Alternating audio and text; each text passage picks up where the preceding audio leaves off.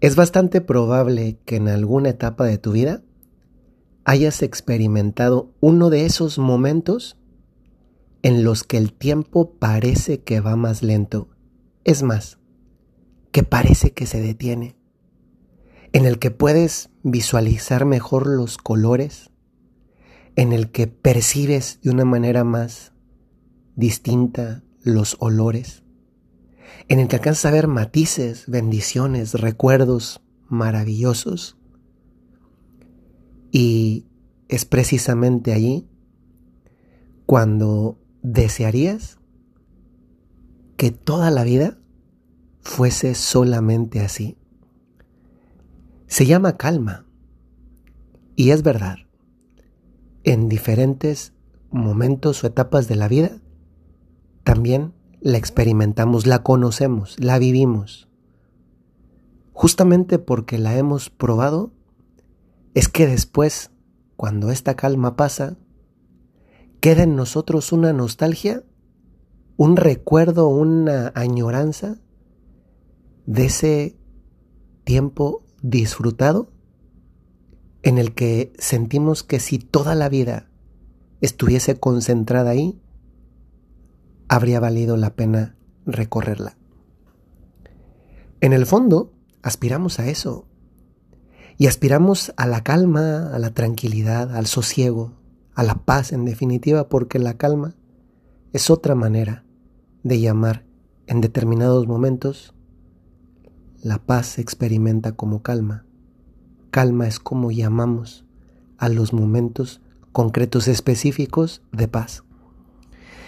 Sin embargo, la realidad es que, aunque nos gustaría que toda la vida fuese así, no siempre va así.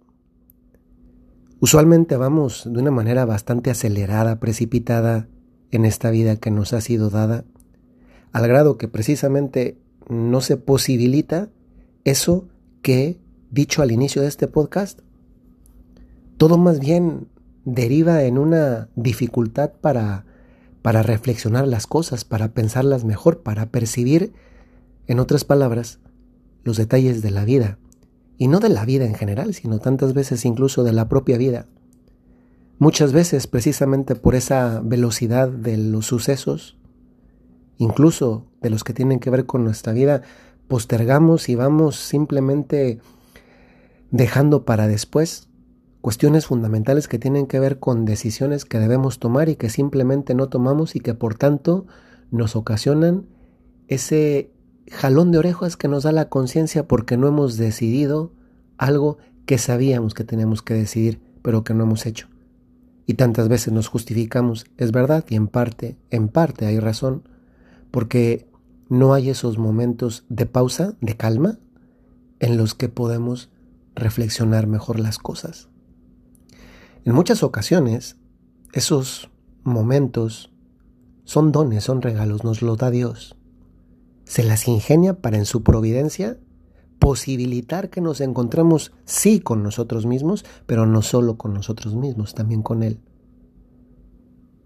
Y otras veces, cuando Dios se la lleva ingeniando mucho tiempo y nosotros no le abrimos paso, somos nosotros los cuales cayendo en cuenta que necesitamos también ese tipo de momentos, tenemos que hacer el acto de voluntad de buscarlos, de hacerlos y de vivirlos. Y saben, los necesitamos. No podemos ir en la vida sin esos momentos de calma. No nada más como a veces se hace correr hoy en día por moda la voz de momentos para encontrarnos con nosotros mismos. Efectivamente, hay que encontrarnos, pero no encontrarnos con nosotros mismos. Primero hay que encontrarnos a nosotros mismos. En otras palabras, esto tiene que ver con la pregunta de ¿dónde estamos? Pregunta que tantas veces no sabemos responder porque no sabemos en qué lugar de la vida, de la existencia, de mi propia existencia, me encuentro ahora. Justamente no tengo la respuesta porque no me echo tiempo para ponérmela y mucho menos cuando me la he puesto porque he encontrado o Dios me ha dado el tiempo o me ha obligado a llegar a ese momento, luego no me he dado el tiempo para para responderla.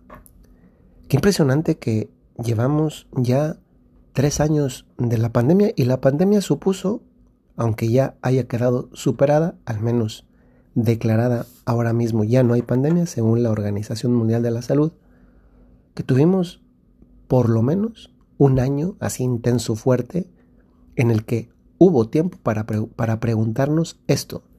Pero no solamente para ponernos la pregunta, sino que también hubo tiempo para respondernos a nosotros mismos. Y es más, para que esa respuesta que supuestamente nosotros nos dábamos, la llevásemos a la oración con Dios nuestro Señor para que fuese este Dios, Jesucristo, el que nos validase la respuesta que nos habíamos dado. No es verdad que tantas veces en la vida, tantas situaciones dolorosas nos hacen añorar esos momentos de calma. Hoy vi una película, no soy de ver muchas películas, pero hay una película que se llama El Hijo. Es una película realista, cruda, dura, que mm, mm, me ha hecho pensar mucho. Es una película, no voy a, contar cosas que no por si la quieren ver después. Se llama El Hijo, con Hugh Jackman y mm, Anthony Hopkins también sale en la película. No, no sé quién es la actriz principal, tampoco el que sale de hijo. En este caso, Jackman es el que sale de papá. Y es una película realista, es la situación de lo que le pasa a un hijo después del divorcio de sus padres. Pero me ha hecho pensar por muchas cosas, no solamente por las consecuencias en la vida de un hijo cuando hay un divorcio, sino también en la repetición de patrones, porque el papá repite con su hijo lo que a lo vez le pasó a él con su papá, el, la dureza que hay de las circunstancias de la vida de las personas, porque pues hay veces que algunos quieren, entre comillas, porque uso la palabra que dicen ahí, rehacer su vida y sin embargo pues también está ya en su vida esta otra vida que es la del hijo. El tema de los de dar a los hijos los caprichos que quieren porque usan recursos mm, sentimentales y a veces los papás no se dejan guiar por los profesionales y a veces eso tiene consecuencias en la vida de los hijos y en consecuencia también de los papás. Todo eso me hizo pensar, para no hacer más largo esta historia, en lo duro que es para muchos de ustedes que me escuchan ser papás y a veces también por extensión ser abuelos. Me hizo sentirme bendecido, ¿eh? Porque, como yo he dicho muchas veces, los mejores papás del mundo pues no existen. Eso lo podría decir solamente Jesucristo de San José y de Dios Padre, que es el mejor Padre perfecto por antonomasia. Pero salvo ellos dos, estos dos, Jesús, perdón, San José y Dios Padre, pues todos los demás tenemos tal vez padres que han echado tantas ganas a, ser papás, a ser esposos, a ser buenos cristianos que, que son de verdad modelos inspiradores. Y lo mismo aplica para las mamás, en, aplicándolo por analogía también a las mamás, extendiéndolo a las mamás. Pero los mejores papás no existen y, y muchas veces ustedes, como papás o como mamás, aprenden a ser papás o mamás, pues tantas veces equivocándose y cuánto sufren, ¿eh? El otro día me escribía una persona, me conmovió mucho, todavía no le he contestado. Puede ser que escuche este podcast y le sirva también en ese sentido como una respuesta. Me escribió una persona que mm, ese día que me escribió me dijo que estaba viviendo un drama y es que su única hija, pequeñita, pues falleció y no le encontraba un sentido a la vida. ¿Cuánto dolor puede venir a un padre a través de un hijo, incluso si el hijo lo que menos desearía porque ama a su padre o a su madre es causarle dolor? ¿Y cuántas veces los hijos a ustedes, papás, son motivo de dolor? Y esto dice mucho más de ustedes y su gran corazón. Pero traslademos eso y quitémoslo y hablemos, por ejemplo, de las enfermedades mentales. ¿Cuántas personas hoy en el mundo experimentan ansiedad o depresión y tantas veces minimizamos diciendo como ya supéralo cuando es que no se trata de que lo supero, no, no es una decisión que toma hoy y ya mañana se cura, no. Por eso es una enfermedad. ¿Cuántas personas sufren hoy? Tal vez se sienten incomprendidas y precisamente por eso su dolor es más grande. Hoy, hoy, yo quisiera recordar a todos los que sufren algo, lo que sea, que atraviesan un dolor, una situación difícil. Hoy les quiero recordar que si ustedes en su corazón anhelan calma, es porque primero han conocido qué significa la calma en sus propias vidas, la han probado. De esos momentos en los que sientes, como dije al inicio, que el tiempo se detiene, que lo puedes, que lo puedes disfrutar y es más, que lo puedes agradecer. ¿A cuántos no les ha pasado viendo el mar, escuchando las olas, viendo un atardecer? ¿A cuántos no les ha pasado viendo un bosque y escuchando el viento que mueve las hojas de los árboles? ¿A cuántos no les ha pasado teniendo una vida adelante abrazando a un pequeño bebé? ¿A cuántos no les ha pasado cuando han terminado una carrera, cuando se han graduado? ¿A cuántos no les ha pasado cuando se han sentido acogidos, perdonados, abrazados con una nueva oportunidad? Y así podemos poner un montón de casuística. Si tú hoy anhelas la calma, te lo recuerdo, la anhelas primero porque la has conocido y eso ya es una bendición. No podrías anhelar lo que no has conocido antes, pero lo, lo anhelas porque lo has conocido. Y entonces partimos de una bendición y la bendición es que ya has conocido el sabor de la calma. Y segundo, es legítimo que aspires a la calma, a una nueva calma. Es legítimo porque en parte eso es como una aspiración existencial. Estamos hechos para el cielo. El cielo es el lugar, el sitio, el ambiente, el, el modo de existir de la calma, porque es estar con Dios, sentirnos abrazados plenos. Es decir, no se trata de qué hago, sino de cómo, cómo me experimento, cómo, cómo me sitúo en la existencia. Y eso nos abre una tercera cosa, estamos hechos para el cielo. Esa es nuestra vocación última.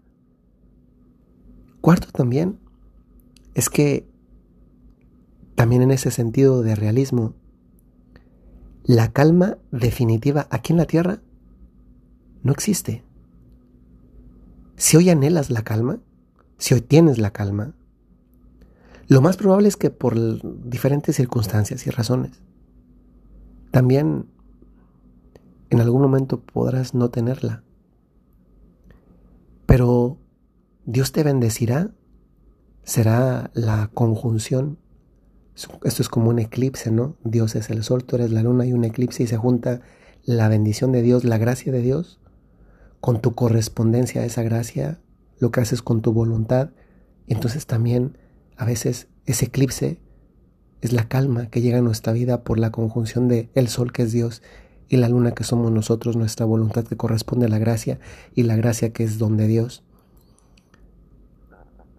Esto nos hace pensar que incluso si en este momento no la tienes, llegará. Ayúdale, facilítale a Dios que llegue. Si la estás viviendo, bendice a Dios, agradece que la vives. Y nunca desesperes porque no lo olvides.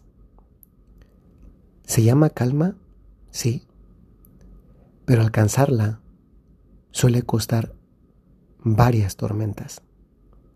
No puedes llegar a una calma si primero no has pasado las tormentas. Nada más que ojo, las tormentas son, como dije, pasajeras, pasan. La calma que es verdad también pasa, es un punto de llegada, pero que te revitaliza, te da más fuerzas y te da el ánimo suficiente para continuar las batallas grandes o pequeñas que tengas que enfrentar. Y así, poco a poco en la vida, esto nos va capacitando para llegar a la única calma que no termina, para la que estamos hechos y hacia la cual tendemos, buscamos y anhelamos porque hemos conocido primero esas pregustaciones de la calma definitiva en el cielo, que son las que hemos experimentado aquí. Incluso sobreviviendo, venciendo o luchando las diferentes tempestades o tormentas que hayamos vivido. Eso, eso también es lo que hoy te deseo yo a ti. Soy el Padre Jorge Enrique Mújica de los Padres Legionarios de Cristo les saludo muy cordialmente desde la ciudad de Roma y desde aquí les recuerdo como lo hago muy frecuentemente. Si tienes un talento o tienes una cualidad, tienes una misión. Hasta luego.